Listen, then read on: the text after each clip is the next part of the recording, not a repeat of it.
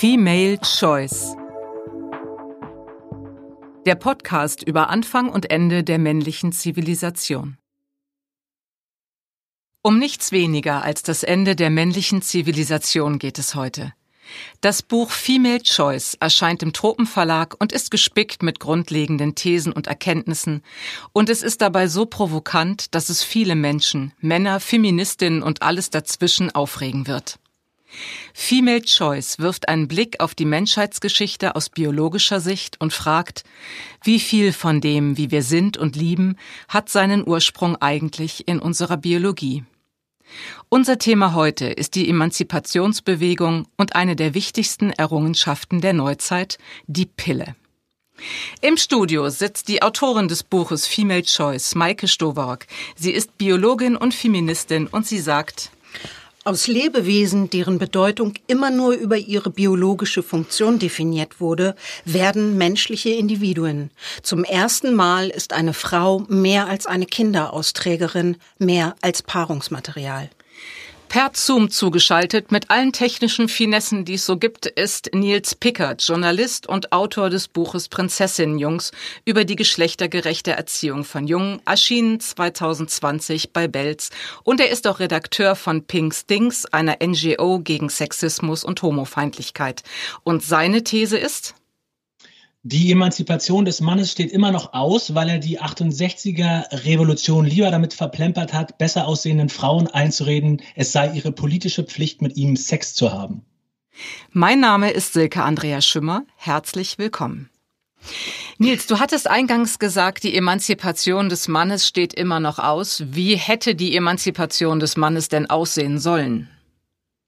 Also ich hätte mir schon äh, nicht nur gesellschaftstheoretisch oder politisch, sondern auch ganz persönlich gewünscht, dass es mehr darum geht, dass Männer sich damit beschäftigen und nicht nur in, in so kleinen Gruppen, wie es dann ähm, verspottet wurde in so Filmen wie Der bewegte Mann, wie es ihnen so geht, welche Bedürfnisse sie haben und was sie miteinander tun können, um diese Bedürfnisse zu befriedigen. Und weil wir das nicht ausreichend getan haben, sind wir heute an diesem Punkt, den Maike auch in ihrem Buch beschreibt, mit diesen Incel-Gruppen, mit äh, Gruppen von Männern, die versuchen, sich als Alpha-Males zu etablieren, die ja im, im Kern ihre Bedürfnisbefriedigung immer als ähm, äh, Forderung an, an, an Frauen richten. Und ich finde das fatal. Und ich finde, genau das haben wir verpasst. Warum, warum beschäftigen sich Männer so viel damit, was Frauen tun können, beziehungsweise tun müssen, damit es ihnen gut, gut geht, damit sie haben, was sie wollen? Warum beschäftigen uns wir nicht damit, was wir brauchen,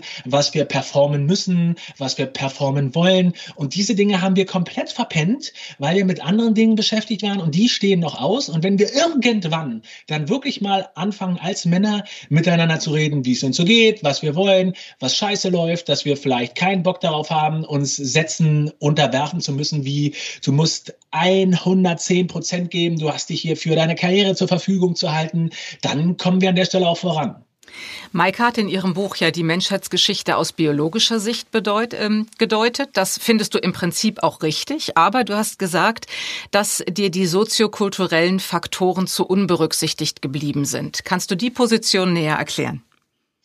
Na, also das Ding ist, ich verstehe schon äh, das und warum Maike das gemacht hat. Die, dieses Buch, das, äh, das Bemerkenswerte an diesem Buch ist, dass es eine, eine Gegenposition formuliert, die es so ganz lange nicht gegeben hat. Das bedeutet, der Feminismus oder auch Menschen, die sich allgemein für Gender- und Geschlechtergerechtigkeit einsetzen, haben sich sehr lange ähm, Geschlecht als das Gemachte, das äh, Kulturelle, auch das kulturelle Artefakt an, angeschaut und haben die, die Biologie so ein bisschen liegen lassen und wie ich finde, fast schon sträflich vernachlässigt, was dazu geführt hat, dass die Gegenseite sich der Biologie annehmen konnte und sehr biologistische, teilweise hanebüchene Thesen entwick entwickeln konnte. Und jetzt ist so der allgemeine Eindruck, das, was wir sagen und das, was wir für Thesen aufstellen, wenn wir über Geschlechtergerechtigkeit reden, hat überhaupt keinen biologischen Grund, hat keinen Widerhall in der Biologie.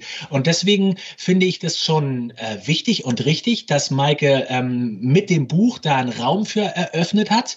Und ich glaube auch, dass es vielleicht den Rahmen des Ganzen gesprengt hätte. Aber ich finde schon, dass ähm, die äh, kulturspezifischen Ausformungen von Sexualität, auch vom Sexualtrieb und wie der in einzelnen Gruppen und Personen gelebt wird, wie hoch und wie tief der ist, ähm, der kommt da zu wenig vor. Und das wären dann auch so die Schwerpunkte, die ich in meinem Job legen würde. Ich bin mit dir einer Meinung, dass es stimmt, dass die Female Choice durch eine ganze Latte an Kulturtechniken von Männern ausgehebelt wurde und äh, durch eine Male Choice ersetzt wurde. Und mich würde interessieren, ob das Auswirkungen auf den Evolutionsprozess des Homo sapiens hat. Denn wenn ich mit meiner, mit meinen doch eher geringen Biologiekenntnissen das richtig verstehe, wenn wir über Jahrtausende eine intakte Female Choice gehabt hätten, dann hätte es sich doch so auswirken können, wenn dann äh, Frauen in großer Zahl eine bestimmte Präferenz entwickeln für ein vererbbares Verhalten oder für ein vererbliches Merkmal, dann hätte sich das doch aufgrund der Tatsache, dass die Männer, äh, die dann bevorzugt werden, sich mehr vermehren können, in irgendeiner Weise durchsetzen können beziehungsweise müssen. Und ich würde gerne wissen, ob Maike denkt, ähm, ob sich dann viel verändert hätte und wo wir dann als Menschen jetzt stünden. Also hypothetische Fragen dazu, wie ein Evolutionsverlauf, äh, welchen Weg ein, ein, die Evolution genommen hätte, die sind natürlich äh, äh, fast unmöglich zu beantworten. Aber es stimmt schon, also diese Tatsache, dass äh, Frauen oder dass Männer durch diese Zwangsverheiratung von jungen Mädchen dafür gesorgt haben, dass sich äh, praktisch jeder Mann fortpflanzen kann.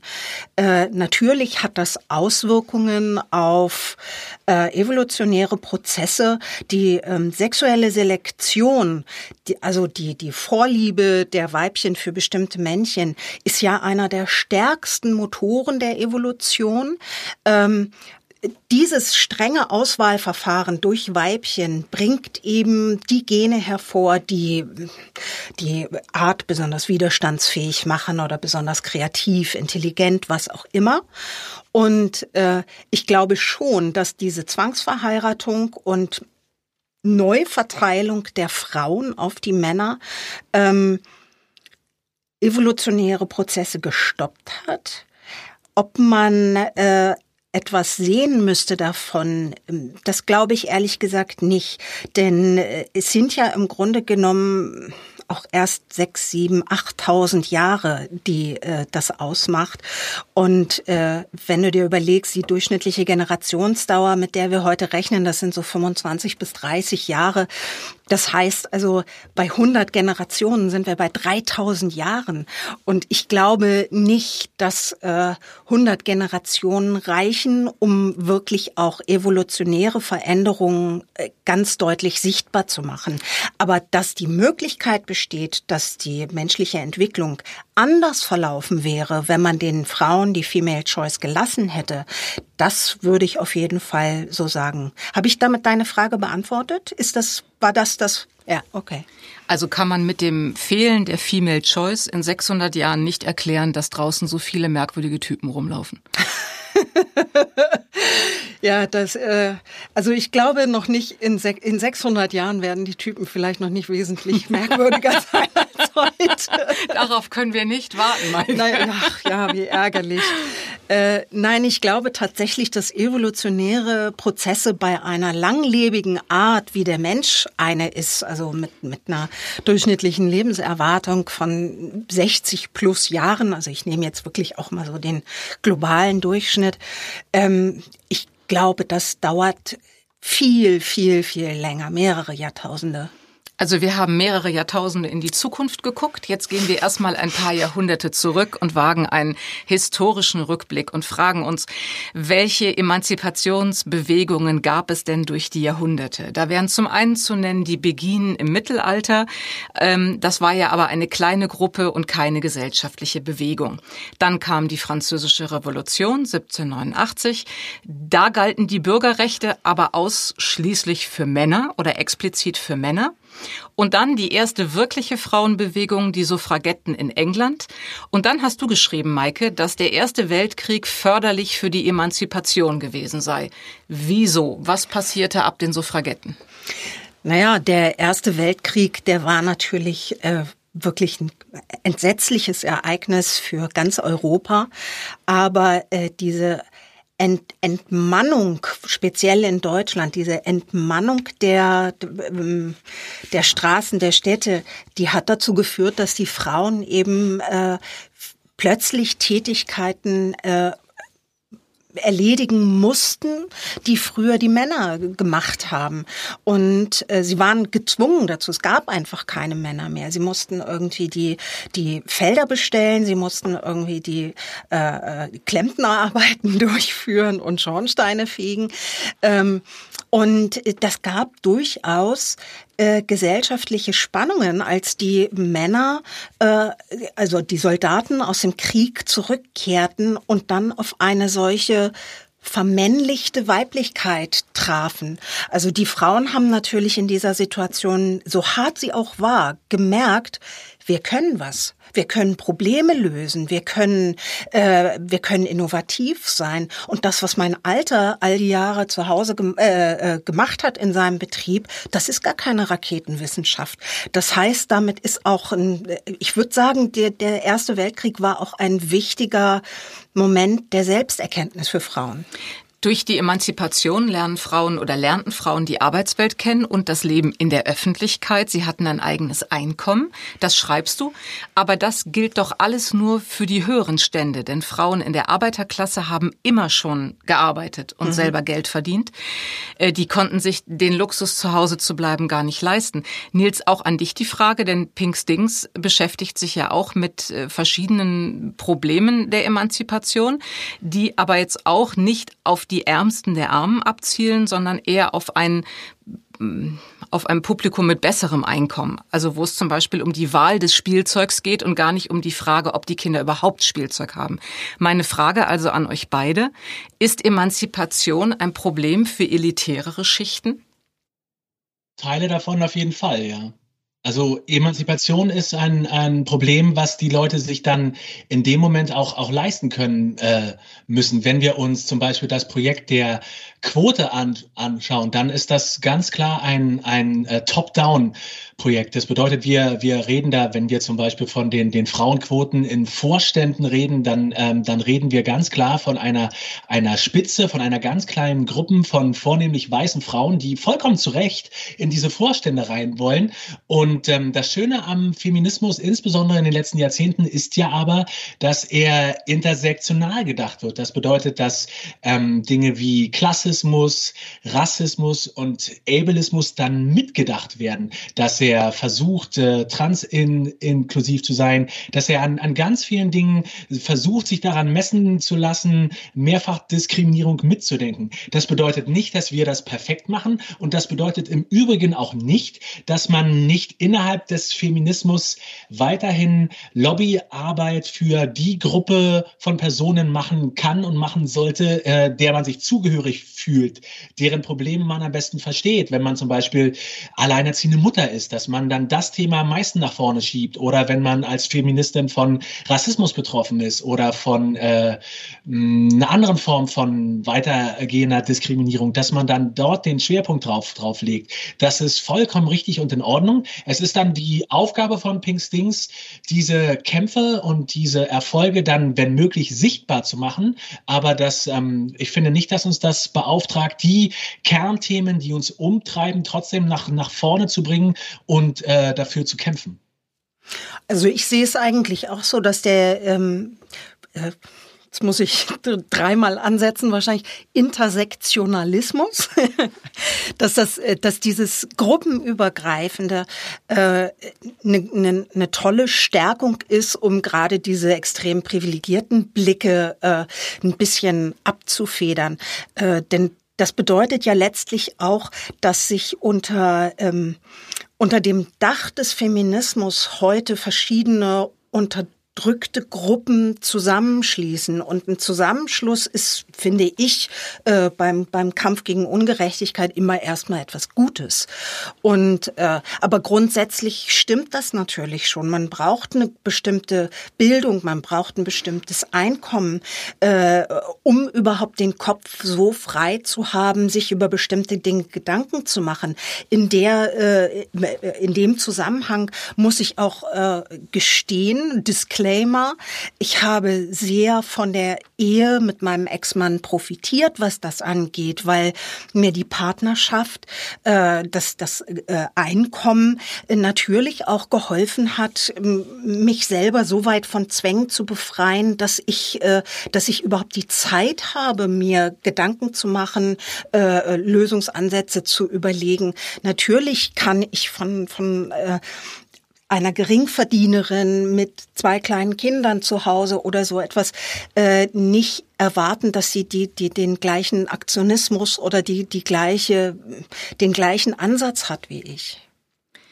Mitte der 60er Jahre kam dann der große Gamechanger der Emanzipationsbewegung, nämlich die Pille. Es gab natürlich immer schon andere Verhütungsmittel, zum Beispiel die Vasektomie beim Mann. Ähm, Nils, du hast da sehr frei drüber gesprochen, dass du eine hast vornehmen lassen. Was waren denn da die Gründe? Ähm, ich wollte immer mindestens zwei Kinder, maximal vier. Und nach der Geburt meiner jüngsten Tochter, meinem vierten Kind, habe ich gesagt, so jetzt ist Schluss. Das ist eine äh, gute äh, Methode, um zu verhüten. Aber sie kommt nicht so richtig in der Öffentlichkeit vor. Ich habe also erstens dafür selber bezahlen müssen, weil die Krankenkasse das nicht übernommen hat und habe dann einen längeren Text darüber geschrieben. Ich habe versucht, möglichst genau zu beschreiben, wie sich das anfühlt, dass man, wie sich die, ähm, die Betäubung anfühlt anfühlt und dass sich das danach dann anfühlt wie Sacktrommeln, was für lustige Gespräche man dann mit dem Arzt oder Ärztin hat, die das vornimmt, ähm, wie kalt sich die Des in das Desinfektionsmittel anfühlt. Und der Text hat sich äh, extrem gut verkauft. Ich konnte den also mehrfach verwerten und so meine Kosten reinspielen, weil das relativ wenig besprochen wird, wenn dann Männer nur als Betroffene so, ah, naja, und hm, und dann äh, Frauen als Expertinnen, die darüber sprechen, wie das so ist. Und das war schon, das fand ich ein bisschen befremdlich. Und deswegen fände ich es wichtig, dass wir sehr viel mehr darüber reden, wie Männer sich in dem ganzen Prozess der Familienplanung, der Verhütung, der ähm, Vorsorge, dass man nicht an sexuell übertragbaren Krankheiten erkrankt, beteiligen können und auch müssen. Das Argument, das in meinem äh, Freundes- oder Bekanntenkreis am meisten geäußert wird gegen die Vasektomie, also Argument von Männern, ist immer, dass sie befürchten, dass sich ihre Sexualität ändert. Aber, das darf man ja nicht vergessen, die Pille ist ein Hormonpräparat und die greift ganz extrem in die Sexualität von Frauen ein. Maike, kannst du es kurz erklären, vielleicht auch aus eigener Anschauung? oh ja. äh, ja, also man muss das tatsächlich so sagen, dass die Pille die Frau nicht nur befreit von ihren biologisch-sexuellen äh, Automatismen, sondern sie kann sie ihrer auch berauben. Äh, also ich selbst habe in meinen Zwanzigern sieben Jahre die Pille genommen. Äh, es war ein einziges Debakel. Äh, so die ersten ein, zwei Jahre liefen noch ganz gut und dann kamen ständige Zwischenblutungen und was ich aber als äh, schlimmste Nebenwirkung empfunden habe, war ein fast vollständiger Verlust der Libido. Mhm. Ich bin also eigentlich, äh, ich sag's jetzt mal so ein bisschen flapsig, kein Kind von Traurigkeit äh, und habe sexuell immer viel, viel Spaß äh, gehabt und viel Lust empfunden. Und unter der Pille Ach, nee, also das, ich hatte kein Interesse mehr an Sex. Äh, ich wurde auch nicht mehr feucht. Äh, damit wird natürlich auch jeder Geschlechtsakt, zu dem man sich dann doch durchringen kann, auch nicht zu einem wirklichen Spaßerlebnis. Also wenn das alles so trocken ist und so mühsam, da irgendwie ein bisschen Gleitmittel zusammenzubekommen.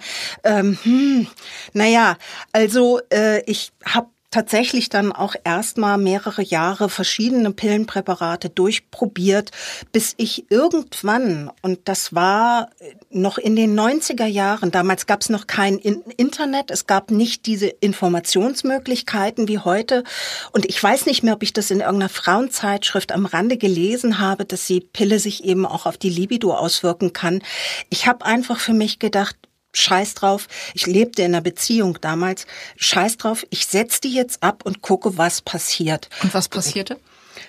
Viel Freude. Holla die Waldfee. ja, holla die Waldfee. Aber also meine, meine körperlichen Fähigkeiten, die setzten fast sofort nach dem Absetzen der Pille, also natürlich mit so vier Wochen Verzögerung, bis sich der Hormonhaushalt wieder eingespielt hatte, alle Funktionen waren wieder voll hergestellt. Meine Lust auf Sex, mein Interesse an Sex. Es war natürlich ein bisschen schwierig, damals in der Beziehung dann zu sagen, so ich möchte, dass du ab jetzt Kondome benutzt. Ähm, aber es ging auch. Also wir haben es dann so gemacht. Aber der Hormon, der geändert. Dazu eine Frage. Ja. Ja. Wenn, wenn ich darf. Ja. Ich würde gerne wissen, warum du damals äh, zur Pille gegriffen hast und wieso in der Beziehung ähm, Kondome dann als sie angesprochen wurden, zuerst so schwierig waren. Also ich frage das auch deswegen, weil ich in, in einer Langzeitbeziehung über zwei Jahrzehnte erfolgreich mit Kondom verhütet habe. Und ich finde, dass wir die, die Betreffenden, die Penisträger an der Stelle nicht zu schnell, nicht zu leicht von der Angel lassen sollten mit, ja, das ist ja alles so anstrengend und Kondome sind ja auch überhaupt nicht sicher. Wir erlauben ihnen damit, ihnen voll in die Tasche zu lügen. Ja. Und äh, die, ähm, die Möglichkeiten der Verhütung und die Sicherheit, die die Kondome auch bieten, ähm, völlig zu unterschätzen und sich damit zu beschwindeln. Zumal es auch dazu ja Studien gibt, die belegen, dass fast immer, wenn im Nachhinein der Satz kommt, ja, es war ein Verhütungsunfall und das Kondom ist geplatzt, sich fast immer danach herausstellt, dass das nicht stimmt, dass das eine Schutzbehauptung ist und die Betreffenden einfach auf das Gummi entweder verzichtet haben oder nicht äh, willens beziehungsweise in der Lage waren, das vernünftig anzulegen. Mhm. Also warum ich angefangen habe mit der Pille, ist, glaube ich, die Geschichte von ganz, ganz vielen Frauen in der westlichen Welt. Es war einfach normal. Also es war, ähm, ich, ich hatte mit 17 mein, mein erstes Mal Sex und es war dann irgendwie auch klar, äh, ja, also wenn ich dann jetzt sexuell aktiv werde, dann gibt's die Pille. Punkt. Und äh, das hat bei uns damals auch niemand hinterfragt, meine Eltern auch nicht und äh, in der Schule, in, im, äh, die Frauenärztin nicht. Das war einfach der naheliegendste Weg. Und das mit den Kondomen ist eben so, ich gebe dir vollkommen recht. Ich bin so oft in meinem Leben in Situationen geraten, wo ich äh, sozusagen mich mit einem Mann zu einem erotischen Stell dich ein irgendwie getroffen habe und der fing dann irgendwie an, äh, sich um Gummi rumzujammern. Äh, ich muss dazu auch sagen, das waren alles nicht Langzeitbeziehungen, sondern allenfalls Affären von ein paar Wochen. Und äh, äh ich war da nie erpressbar. Wenn der gesagt hat, ich kann mit Gummi nicht, dann habe ich gesagt, ich kann ohne Gummi nicht und dann ging es meistens doch irgendwie. Und äh, aber ich frage mich halt oft, wie reagiert denn ein 16-jähriges Mädchen, wenn der Angebetete, den sie ganz toll findet, der Junge aus der Parallelklasse plötzlich sagt, ach du, mit, mit Gummi ist das aber nicht so schön und so. Also ob die auch schon das Selbstbewusstsein, das Rückgrat hat, zu sagen, ja, wenn du kein Gummi tragen willst, da ist die Tür. Und äh, da müssen wir auf jeden Fall ran, dass Männer einfach begreifen, was für ein unfassbar gravierender Eingriff diese Pille ist, so dankbar ich ihr für ihre Erfolge auch bin, ähm, also dass man wirklich als Paar ergebnisoffen am Beginn einer Beziehung und als Single sowieso äh, überlegt, was ist für uns das beste Verhütungsmittel und dabei nicht eben innerhalb von Sekundenbruchteilen automatisch die Pille sagt. Habt ihr auch das Gefühl, dass gerade in der Pillendiskussion eine systematische Desinformation von Frauen vorgenommen wird? Also durchaus auch durch die, äh, durch die Ärztinnen und Ärzte. Ähm, ich komme drauf, weil es zum Beispiel überhaupt nicht bekannt ist, dass die Blutung, die in der Pillenpause einsetzt, eben keine Periode ist, mhm. sondern eine Pillenabbruchblutung und dass das die natürliche Zyklus, Zyklusblutung ja nur simulieren soll. Das haben die Pharmafirmen damals gemacht, um die Kirchen ins Boot zu holen. Aber man muss diese Pause nicht machen. Also wir Richtig. haben eigentlich die Wahl heute zu sagen, nö, Periode spare ich mir, möchte ich mhm. nicht. Das ist auch nicht gesundheitsgefährdend. Aber äh, die Gynäkologen sprechen darüber nicht. Ja, also äh, so steht es, äh, so stand es zumindest damals, als ich die Pille nahm, in der Packungsbeilage, dass dieser siebentägige Unterbrechungszeitraum, der gehört dazu, äh, ohne dass erklärt wird, warum oder was da passiert. Ähm, und Desinformation, ich weiß nicht, ob ich so krass ausdrücken würde, aber ein, eine mangelnde Information auf jeden Fall. Heute bekommen eben auch äh, junge Mädchen oft die Pille verschrieben gegen Akne, gegen Pubertätsakne, gegen Periodenbeschwerden und äh, also das wird gar nicht mehr nur noch als Verhütungsmittel eingesetzt, sondern sozusagen gegen Allheilmittel gegen das Frausein. Und also so muss man es eigentlich sagen. Und das finde ich ungeheuer problematisch. Ich finde, zu einer, zu einer vollständigen Aufklärung gehört eben auch einem jungen Mädchen zu sagen, es kann sein, dass wenn du diese Pille nimmst, vor allen Dingen wenn du sie länger nimmst, dass etwas mit deiner Libido passiert, dass etwas mit deinem Körper passiert, dass etwas mit deiner Vulva passiert ähm, achte darauf und sprich mit mir beim nächsten Besuch drüber. Also, dass man die Mädchen durchaus äh, vorauseilend äh, äh, auch, auch ganz explizit auf diese zu erwartenden Nebenwirkungen anspricht. Bei vielen Frauen gibt es keine Probleme, aber die Frauen, die Probleme bekommen, die haben oft auch gar keine Idee, woran es liegt, denn man muss sich ja vorstellen, wenn eine 13- oder 14-Jährige die Pille verschrieben bekommt, ein Alter, in dem die wenigsten wirklich auch schon ordentliche und fundierte Erfahrungen mit ihrer eigenen Libido gemacht haben. Und äh, diese, diese junge Frau, die nimmt einfach zehn Jahre durchgehend am Stück die Pille, stellt plötzlich mit 25 fest, boah, ich habe irgendwie so gar keinen Bock mehr auf Sex wie soll die denn überhaupt darauf kommen, dass sie eigentlich eine viel stärkere Libido hat, dass sie eigentlich viel feuchter werden könnte oder viel leichter zum Orgasmus kommen könnte? Orgasmusschwierigkeiten gehören auch zu den Nebenwirkungen der Pille. Die Pille ist ja aus genau den Gründen, die du jetzt gesagt hast, auch in feministischen Kreisen nicht unumstritten. Also zum einen hat sie äh, halt den Frauen das erste Mal eigentlich in der Geschichte der Menschheit die volle Kontrolle über ihren Körper gegeben, weil sie entscheiden kann, ob sie schwanger wird oder nicht. Diese volle Kontrolle haben Frauen beim Thema Abtreibung bis heute nicht. Auf der anderen Seite hat die Pille aber diese entscheidenden Nebenwirkungen, die du gerade gesagt hast. Wobei ich da immer das Gefühl habe, dass die weibliche Sexualität im Sinne des Lustempfindens immer so ein bisschen Luxusproblem ist. Also ähm, das ist irgendwie, da fühlen sich die Gynäkologen nicht nicht so wirklich berufen, drüber zu reden. Mhm. Das gilt immer so als ja, ist schön, muss ja aber nicht. Ähm, aber eine Folge von dieser Diskussion in diesen feministischen Kreisen über die Pille ist doch auch, dass das Thema Periode viel präsenter ist. Sei es jetzt zum einen äh, wegen, äh, da ist gerade die Tamponsteuer ähm, niedriger geworden, bis hin zu Themen wie Free Bleeding, wo man auf solche Produkte komplett verzichtet. Wie erlebt ihr denn diese Periodendiskussion? Nils, sprichst du mit Männern über Periode?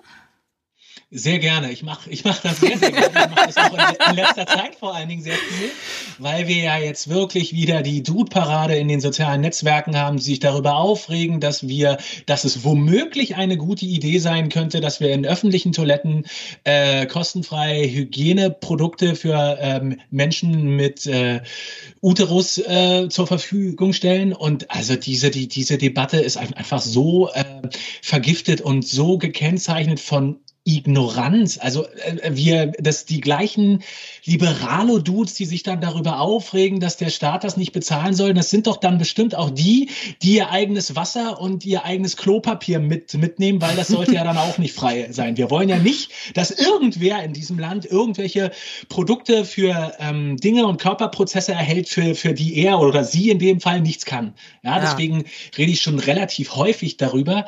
Und ähm, ich finde schon auch, dass wir dieses ähm, auch darüber hat Maike ja geschrieben, diese Tabuisierung der Sexualität und der, Menz, der, der Menstruation. Das ist ja ein Baustein in diesen Kulturtechniken zur Abschaffung der Female Choice, indem wir so tun, als sei das schmutzig oder indem wir, um äh, die Dichterin Rupi Kaur zu zitieren, äh, so tun, als hätten wir nicht an der Brust gesaugt und als wären wir nicht äh, durch diesen Uterus geboren worden als Männer. Jetzt jetzt erdreisten wir uns tatsächlich so zu tun, als wären Brüste irgendwas, was ähm, man verbergen sollte oder als wäre das das Blut, das damit zu tun hat, dass wir dort geboren wurden, als wäre das irgendwie was ekelhaftes. Was erdreisten wir uns denn so so einen Müll zu äh, zu, zu behaupten? Eigentlich ja. sollten wir dafür dankbar sein und ich weiß nicht einen Kult darum entwickeln, ja und zwar nicht die Frauen, sondern wir Männer und deswegen äh, habe ich da null Probleme mit mit Männern darüber zu reden, weil auch auch auch da wieder wir sind ja in in vielen Punkten die, die irgendwie daran Anstoß erregen oder ein Problem da, damit haben und nicht, nicht so richtig aus der Hüfte kommen, um all die Dinge mal zu besprechen und zu sagen, Alter, was, was stört uns eigentlich daran? Warum regen wir uns darüber auf? Können wir das nicht normalisieren und sagen, ja, danke, gut, gehört zum Leben dazu? Ja. Weiter geht's. Also ich finde deine Selbstanklage ganz hinreißend, lieber Nils. Aber ich kann dir sagen, also auch ich als Frau ähm, habe dieses Tabu sehr verinnerlicht. Und ich würde mich wirklich auch als privilegierte und sehr selbstbewusste Frau beschreiben, die eben auch sich sexuell nie so hat unterdrücken lassen. Aber das Periode, was ekliges ist, über das man nicht spricht, äh, das habe ich auch verinnerlicht. Ich hätte früher niemals über mein PMS getwittert oder äh, oder äh, was ich auch gerne mache in der ersten Zyklushälfte, wenn meine Libido besonders stark ist, das einfach zu erwähnen. Also das das während meines Zyklus in verschiedenen Phasen auch unterschiedliche Dinge passieren. Und äh, das äh, muss ich sagen, mir hat nie jemand verboten, auch meine Eltern nicht, darüber zu sprechen. Aber diese allgemeine Leerstelle, also dass niemand darüber gesprochen hat, schon das führt ja zu einem Druck, es eben auch nicht zu tun. Und da finde ich diese Debatten, diese feministischen Debatten sehr toll, die mich persönlich in, in den sozialen sozialen Medien haben wesentlich freier äh, über meine Periode sprechen lassen. Das Problem, das ich jetzt mit der Pille habe, ist, wenn das der Gamechanger ist, also wenn das quasi das Mittel war, was den Feminismus möglich gemacht hat, ähm, dann ist das ja ein, eine Sache, die von außen kommt. Das heißt, sie kann so schnell weg sein, wie sie gekommen ist. Also nehmen wir mal an, es gäbe einen Produktionsstopp durch fehlende Ressourcen, Krieg oder sowas. Wären wir dann sofort wieder beim Alten? Also zurückgeworfen auf unsere Biologie und äh, dazu verdonnert, ein Kind nach dem nächsten zu bekommen? Also ich glaube, ganz so extrem wäre es nicht. Also wir würden nicht das Leben sozusagen der, äh, der Sumererin, der gemeinen Sumererin führen, die einfach überhaupt noch keine Verhütungsmittel zur Verfügung hatte. Allein schon, weil wir ja heute auch über den Zyklus besser Bescheid wissen. Man muss sich ja vorstellen, dass diese frühen Kulturen, in denen die Frauen eben ein Kind nach dem anderen bekommen, äh, auch einfach gar nicht wussten, wie funktioniert Fruchtbarkeit, wann bin ich fruchtbar, hat das irgendwas mit dem Mond zu tun? Warum blutig und so weiter und so fort. Und ich kenne beispielsweise meinen Zyklus sehr, sehr genau und kann ziemlich genau einschätzen, wann ich fruchtbar bin. Und solange mir keine Gewalt angetan wird, kann ich durch meine eigene Aktivität, äh, glaube ich, schon auch ein bisschen steuern, ähm, wann ich schwanger werde. Das natürlich nicht annähernd so sicher wie ein, wie ein richtiges Verhütungsmittel. Äh, das Ärgerliche dabei ist nur, dass ausgerechnet der Zeitpunkt des Eisprungs bei mir und ich vermute auch bei vielen anderen Frauen der Zeitpunkt ist, wo meine Libido am stärksten ist. Also gerade dann zu verzichten, das fällt mir, glaube ich, dann schon auch schwer. Da hat sich die Natur was beigedacht. Ja, ach Mensch, wir sind alle so in den Arsch gekniffen. Nils, hast du noch eine Frage an Maike? Ähm, ja, ich würde darauf ansetzend äh, fragen wollen, dann, das würde doch dann aber dafür sprechen, dass äh, sexuelle Selbst, Selbstbestimmung sowohl bei Frauen als auch bei Männern nichts ist, was wir durch, durch ein Produkt gewährleisten können oder durch eine Idee, sondern dass all diese Dinge wie ähm, das Recht auf einen äh, freien Zugang zu einem Schwangerschaftsabbruch, ähm, eine Neuverteilung von Care-Arbeit, kostenfreie zur Verfügungstellung von diversen Verhütungsmitteln, dass das alles ein, ähm, ein Gesamtpaket, ein, ein Komplettprogramm ergeben muss, damit wir die sexuelle Selbstbestimmung maximieren können und damit wir verhindern können, dass wenn eines davon wegfällt, wenn zum Beispiel sich politische Strukturen verändern, wenn eine Regierung äh, rangewählt wird, die dem Ganzen kritisch gegenübersteht, dass man zumindest auf die 10, 20, 30 Dinge zurückgreifen kann, die dann trotzdem noch laufen. Ja, das würde ich auf jeden Fall so sagen. Also viel hilft in dem Fall viel, je mehr Absicherungsmechanismen man hat oder, oder sagen wir Festigungsmechanismen für die sexuelle Selbstbestimmung, desto weniger äh, äh, entscheidend ist sozusagen die einzelne Maßnahme. Äh, also die Pille allein ist es nicht. Ich glaube vor allen Dingen auch, die Pille hat einen, äh, einen sehr großen Notzustand beendet und das war auch nur mit der Pille notwendig, äh, möglich. Aber äh, in unseren westlichen Ländern sind wir jetzt mittlerweile so weit, dass wir es uns auch als Frauen leisten können, mal zu sagen, ey, ist denn diese Pille eigentlich das Beste, die beste Idee, mit der wir hier rumkommen bei diesem ganzen Problem der Verhütung? Also äh, sich irgendwann auch von dieser Abhängigkeit von der Pille so ein bisschen zu lösen und zu sagen, so jetzt haben wir unsere Sex, also zwar noch nicht in Reinkultur, aber jetzt sind wir äh, frei, unsere unsere Fortpflanzung zu bestimmen. Lass uns doch mal jetzt doch über andere Verhütungsmittel und, und Abtreibungsgesetzgebung und so weiter reden. Und das passiert ja zum Glück auch. Die abschließende Frage bei uns geht immer an den Gast, also an dich, Nils. Ich würde dich gerne fragen nach der Rolle des Mannes in einer geschlechtergerechten Welt. Wann ist ein Mann ein Mann und was macht den Mann zum Mann? Ein Mann ist ein Mann, wenn er sich als Mann definiert und alles, was er tut, ist dann per Definition männlich. Das heißt, wir drehen diese absurde Vor Vorstellung davon, dass es Dinge und Betätigungen und Farben und Vorlieben gibt, die beweisen, dass ich ein bestimmtes Geschlecht habe, um und äh, glauben den Menschen, wenn sie sagen, ich bin ein Mann, ich weiß es, ich fühle das, das ist meine Identität, ich bin davon zutiefst äh, überzeugt. Und das, was die Person dann performativ herstellt, ist männlich. Das war Female Choice, der Podcast über das Ende des Patriarchats. Heute haben wir uns über einen Meilenstein in der Emanzipationsgeschichte der Frauen unterhalten, nämlich die Geburtenkontrolle. Und wir haben gesehen, wie eine winzige Pille den ganzen großen Planeten gedreht hat.